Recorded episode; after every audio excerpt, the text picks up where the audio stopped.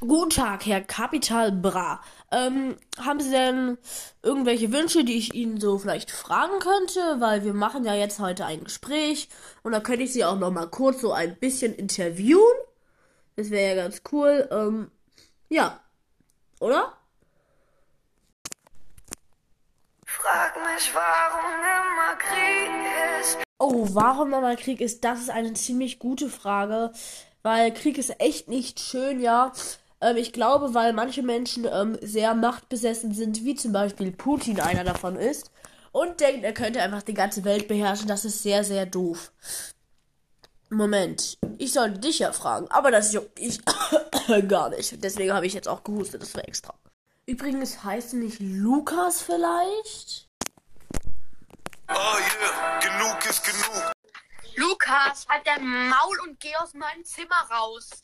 Also gehen Sie jetzt bitte raus. Dieses Interview war genug. Ja, das war sehr frech von Ihnen natürlich. Hm, eigentlich haben Sie gar nichts gemacht, aber das juckt mich überhaupt nicht, weil ich möchte Sie ein bisschen nerven. Also, ja. Guten Tag noch.